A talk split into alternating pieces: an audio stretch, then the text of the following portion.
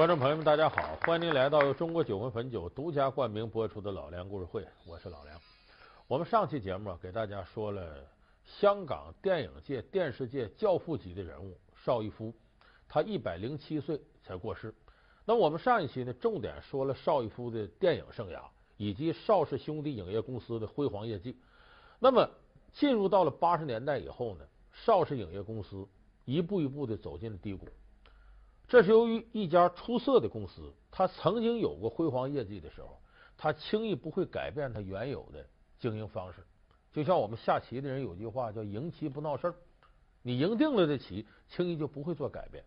可是电影市场和娱乐圈它是瞬息万变的，可能在很短时间之内，市场的需求就会产生很大的变化。一点一点的，邵氏影业公司啊，有点跟不上这个形势了。到一九八七年，邵逸夫决定。邵氏影业公司停止运作，不再拍电影了，转到哪儿呢？转到电视的制作当中。那么我们看，一九八七年，邵逸夫是一九零七年生人，一九八七年多大了？八十岁了。普通人别说八十岁，六十岁就退了，到八十岁这时候可能都老糊涂了。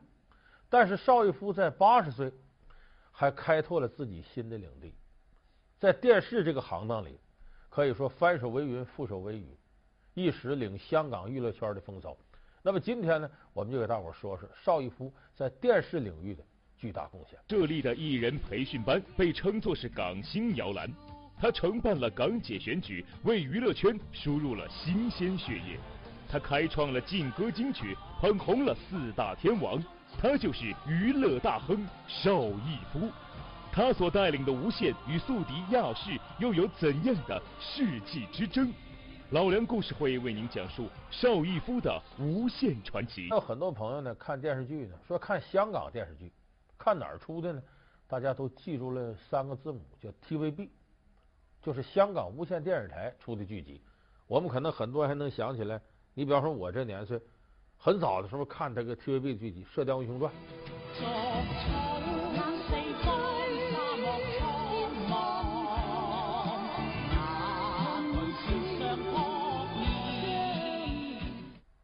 包括《上海滩》。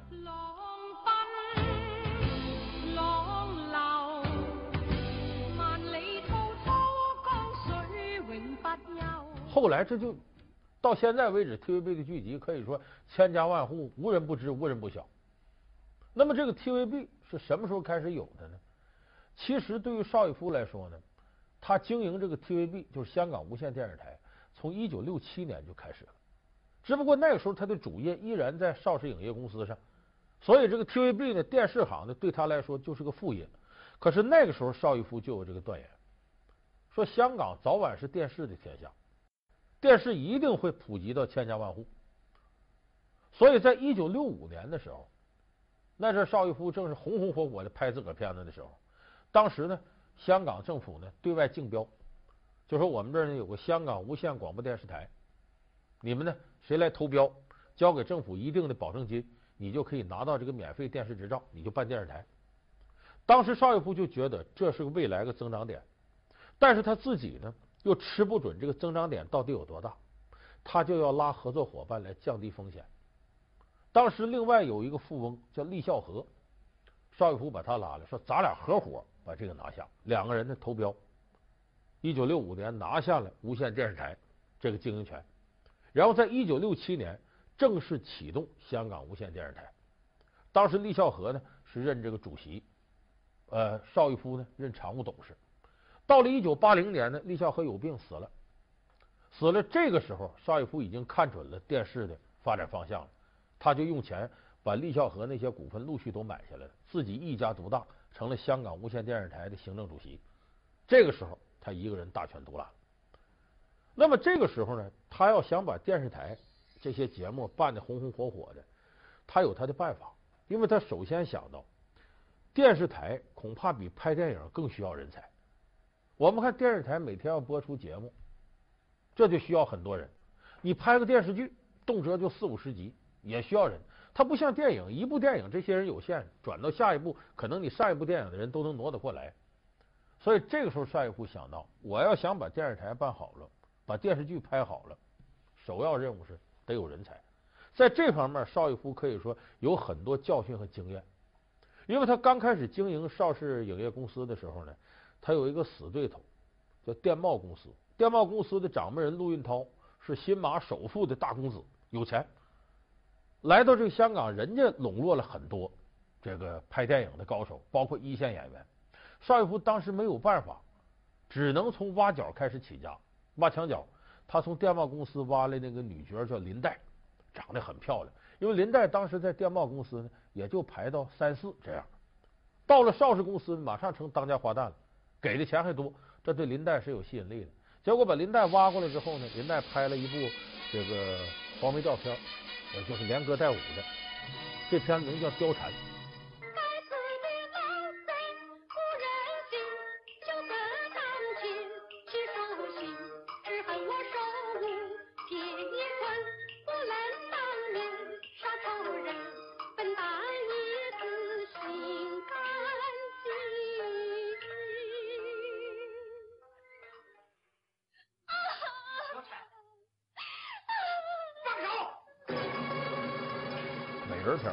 结果当时获得很多奖，票房还好。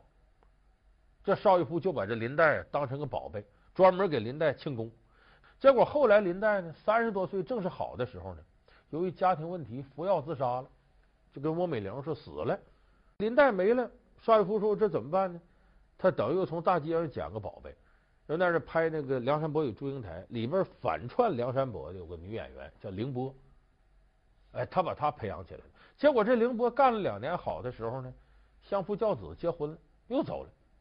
这个邵逸夫就为这个事儿啊，那可以说是一天愁肠百结，就没有人怎么办？这最关键的事儿。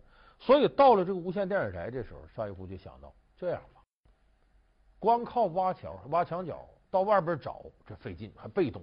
我这么着，我们自己搞个培训班。这个我说到这，很多观众朋友想就哦。无线艺人培训班。一九七一年，邵逸夫开办了一个无线艺员训练班，主要就是为无线电视训练演艺人才。和一般的演艺培训班不同，无线训练班不仅免费给大家培训演艺技能，每月还有三千港币的薪酬，毕业以后又能直接进公司工作。因此，邵逸夫无线训练班的招生广告一出，香港大批的年轻人蜂拥而至。这就是当初邵逸夫想到的，就是说，如果我们这个能够有大的发展的话，艺人必须自己培养。所以他从一九七一年开始搞无线艺人培训班。早期就吴孟达、周呃那个周润发这一波，就是从第一届发哥我都见了面。四哥是指谢贤、谢霆锋他爸爸，发哥周润发，这都是刘德华的前辈啊。刘德华还有一首歌《笨小孩》，大家记得吧？到城市不怕太阳晒，努力在七零年代，就是说刘德华十来岁的时候。就到了无线艺人培训班，那个时候他是七八七九那几届，八一年毕业。那么刘德华一毕业呢，就当上了一部电视剧的男主角，叫《猎鹰》。这电视剧很久远了，很多人都不记得了。八二年刘德华演的这个，结果一下演红了，他就刘德华、黄日华、苗侨伟、汤镇业和梁朝伟五个人并称无线五虎将。有了这些每月领取固定工资的签约艺人，邵逸夫不仅解决了 TVB 拍摄剧集需要的大量演员，更重要的是，不用担心演员走红之后面临的身价暴涨、拍摄档期等诸多的麻烦。邵逸夫这招绝对是小投入大产出。也就是说，在这个过程当中，这是邵逸夫利用自己的无线艺人培训班。可以说培训出了大量的一线、二线艺人，等于给自己的电视剧啊打下了非常扎实的基础。而且这个时候，邵逸夫呢，他不光是一条腿走道，就这艺人他来报考来，我接收他，然后我培养他。当然，他绝对不只是培养我们刚才说这演员，像杜琪峰也是从无线艺人培训班出来的，就他是多方向发展。可是这种一条腿走道的方式呢，依赖于考生和生源。他我能不能更主动的挖掘一下这个一线艺人资源呢？尤其是女艺人，这个女艺人和男的还不一样。你如果不漂亮，进这行很难。所以当时邵逸夫又想到另外一个点子，办香港小姐的比赛。老梁故事会为您讲述邵逸夫的无限传奇。老梁故事会是由中国酒魂汾酒独家冠名播出。港姐什么时候开始办的？一九四六年，香港有个丽池花园夜总会，这夜总会的老板叫李彩坊，其实带点黑，就跟香港的杜月笙似的。哎，他当时呢就想个主意，说我办这一个香港小姐竞选，其实这目的很明确，就通过这个吸引香港一些吃喝玩乐公子哥的注意，烈焰嘛，说这这一帮美女我来看看来，吸引眼球。当时比赛的规则上呢很简单。就比方说，这个谁报名来了，都穿泳装啊，暴露点啊，在台上走。然后下边评委就是请香港某个富豪或者富豪家的公子来点评，这身材好，长得好，你看那眉毛、那眼睛啊，那其实就是花花世界的一种玩法。这个比赛后来呢，时断时续，也没能连上。有时候想起来就办，有钱就办。等到了一九七三年的时候，这时候邵逸夫。以无线电视台名义把香港小姐接过来，我来办。一九七三年开始，TVB 每年举办香港小姐竞选。和许多选美比赛不一样，精明的邵逸夫不仅仅是给美女们戴一顶华丽的桂冠，还给她们出演影视剧、唱歌、主持等多种演艺机会，成为 TVB 的签约艺人。同时，这些青春靓丽的香港小姐又能成功的吸引观众的眼球。扩大 TVB 的影响力，邵逸夫的做法可谓一箭双雕。而不少港姐也正是通过这个跳板进入娱乐圈，成为观众们熟悉的电视明星乃至国际影星。自那以后，香港小姐非常有规律的举办下去，而且邵逸夫有很多点子，比方说每年比赛的时候怎么跟媒体联动，怎么让平面媒体、让报纸啊、期刊呢都参与进来。怎么制造一些绯闻？怎么制造一些炒作的点？最后颁奖典礼的时候，如何请一线艺人来捧场，来制造这种关注度？当然，它一个最主要前提，扩大影响，是为了让更多香港的佳丽能够加入到这个当中进行评选。你看，七三年第一届，他主办的港姐比赛，获得第四名的是赵雅芝。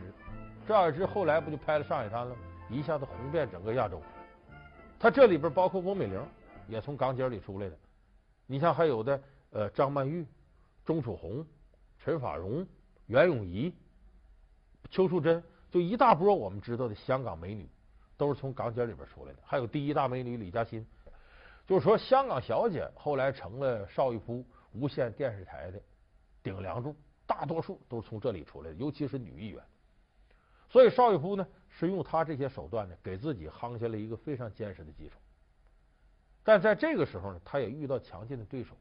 香港除了无线电视台呢，还有一家亚洲电视台，简称亚视，亚视无线。亚视也拍了很多好的电视剧，那大伙记得很清晰的《霍元甲陈真传》就亚视拍的。他两家打擂台打得厉害，在无线电视台启动之前，五十年代，亚洲电视台就有了。在邵逸夫八十年代把无线全面提升之前，亚洲电视台一直没拿无线电视台当回事儿。以为这小老弟后起之秀，赶不上老大哥地位。当时 TVB 在香港的主要竞争对手是丽迪电视，也就是现在香港亚视的前身。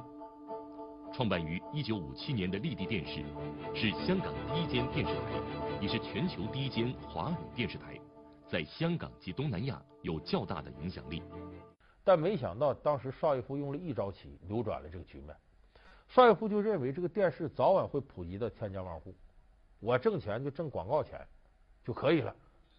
而那个时候香港的电视是什么呢？它属于有线电视。有线电视什么概念呢？一家一户接进去，你得收费交钱，就是你接我亚洲电视台这线进来，每月得给我交多少钱。结果无线用什么办法推广市场？免费入户，我先不要钱，我花钱。培植市场，把客户都争取来，所以一下子就把亚视给干败了。一等亚视发现，哎呦，他免费了，争取那么多客户，他再想跟风说我也免费，就始终让无线压着一头。所以这个局面呢，到了这个七九年的时候，亚视一看就再不翻身也没机会了。他采用个什么办法呢？我用电视剧来吸引你。他当时呢拍了一部电视剧叫《天蚕变》，是什么武侠电视剧？这开创了香港电视台自制武侠剧的先河。结果这《天蚕变》放映了之后呢，给这个亚洲电视台争了很多收视。无线在这个时候压力之下呢，也得想办法。你拍电视剧，我得拍。用什么呢？我用大明星。当时香港呢，一姐是谁？汪明荃，就唱那《万水千山总是情》的，那阵是香港大姐大。汪明荃是女主角，男主角请谁呢？请了谢贤。哎，谢贤那个现在咱们年轻人很多不知道，我小的时候看谢贤这样崇拜不得了。谢贤当时不仅是帅气，而且感觉那就是大英雄。谢贤当时演个片叫《千王之王》，就赌片，他里边演一个主人公罗四海，都管他叫四哥。为什么后来谢一见了谢贤，很多人叫四哥，就是从那时候开始的。这个《千王之王》就是无线电视台投资拍的第一部大型的电视连续剧。结果这谢贤、汪明荃两个偶像，再加上里边有点神秘的赌术，所以这个片子一推出来之后，马上无线电视台又把收视率给挣回来。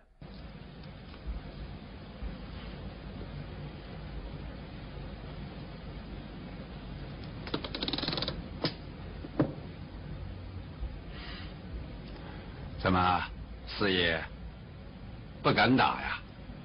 我不是不敢打，而是打不出来了。这样，我自摸十三幺。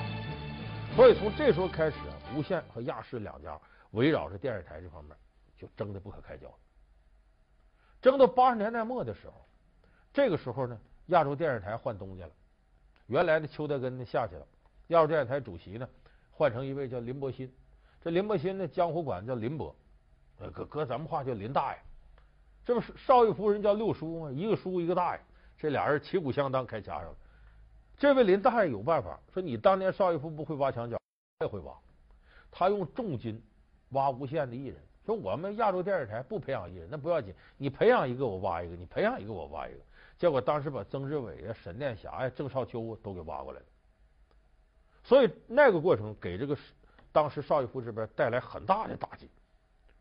就这时候邵逸夫一想，我这啊铁打营盘流水的兵，我是有源之水，没问题。他就陆续通过电视剧啊，赶紧把自己培养的新人推出来。那阵你像吴镇宇、温碧霞，我记得当时还有部电视剧叫《我本善良》，主演是温兆伦。当年那个在大陆的影响，有一段时间几乎是无与伦比。这只结婚戒指是属于你的，好好男。就算你看不见，你永远是齐浩南的太太。永远都是。所以这个邵逸夫呢，当时很快就推出了这一波新人，重新占领了电视剧和偶像的高地。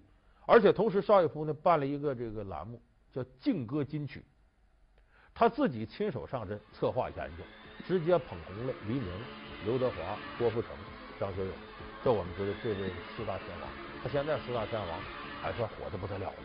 就当年邵逸夫包装推出，所以邵逸夫在电视领域。他几乎是用一己之力培养了这么多艺人。你现在香港大腕这么多，追本溯源靠谁？都是六叔当年这个整个系统培养出来。到九九年的时候呢，这个亚洲电视台又换人了，内地有一个商人叫封小平过去了。这封小平由于是内地过去呢，他就知道这个内地什么东西好，给带过去。九九年当时他就买了，已经在台湾和大陆都火的不行了，《还珠格格》。他把《还珠格格》在香港这一下子超过六成的收视率，让亚洲电视台弄起来，把邵逸夫给逼的。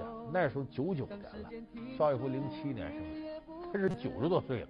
邵逸夫九十二，天天晚上到点打开电视看这个亚洲电视台这《还珠格格》。你这个莫名其妙的公主，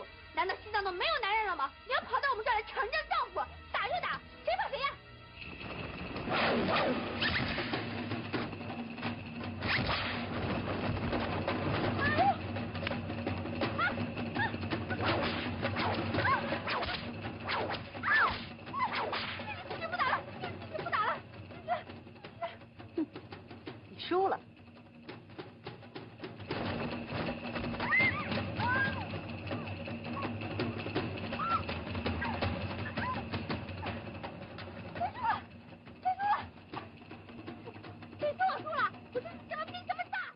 小样子怎么这么火呢？啊，他还天天琢磨这事儿。就这个时候，应该说是亚洲电视台为数不多的能够在收视率上压无线一头的时候。但是这两家这个恩怨，这些年一直没停止。一直到呢这个前一段时间，就大概二零一一年前后吧，邵逸夫宣布我不再担任无线电视的董事局主席了。二零一零年一月一号，邵逸夫正式卸任香港无线电视台行政主席职务，只出任董事局非执行主席。七十九岁的六婶方逸华执掌大旗。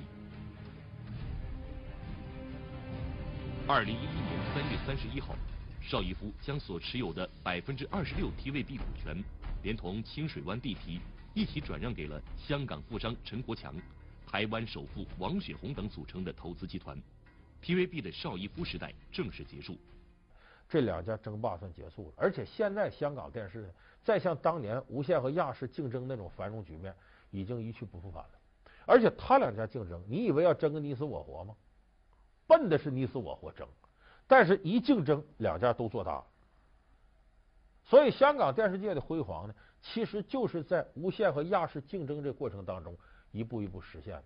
而且同时，我们看到，作为邵逸夫来讲，他做电视如果没有亚视这个对手天天盯着他、赶着他、追着他，恐怕他也无法在巨大的压力之下创造这么多辉煌。所以我们说，一个人一辈子有多大成就啊？要看他面临的压力有多大，而这种压力是谁带给你的？往往是竞争对手带给你。所以古龙呢有这么一句话说的很有道理，他说：“你的敌人呢比你的朋友更可贵。为什么？你朋友可以有很多，能力比你强的、不如你的、跟你差不多的，都可以做你朋友。但是你的敌人往往只有能力跟你旗鼓相当的才能做你的敌人。所以一个值得尊敬的敌人，要比一堆朋友对你这一生都可贵。所以从邵逸夫整个成长经历就能看到。”正是他这一辈子碰到了好多和他旗鼓相当的对手，他才能成就一百零七岁创造的巨大的辉煌。九世兵权，亲兄弟怎样反目成仇？错失大明星是眼拙还是另有隐情？权重却位卑，得力部下为何成劲敌？九十年的娱乐江湖，六叔的传媒生涯中又经历了哪些得与失？老梁故事会为您讲述邵逸夫的人生遗憾。好，感谢您收看这期老梁故事会。老梁故事会是由中国酒会汾酒独家冠名播出。我们下期节目再见。